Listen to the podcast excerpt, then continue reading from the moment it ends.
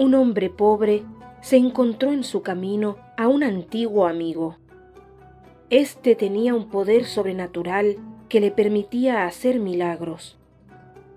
Como el hombre pobre se quejara de las dificultades de su vida, su amigo tocó con el dedo un ladrillo que de inmediato se convirtió en oro. Se lo ofreció al pobre, pero éste se lamentó de que eso era muy poco.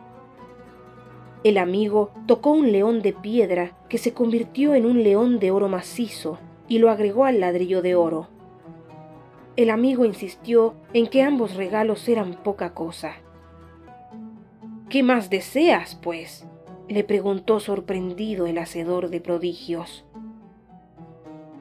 Quisiera tu dedo, contestó el otro.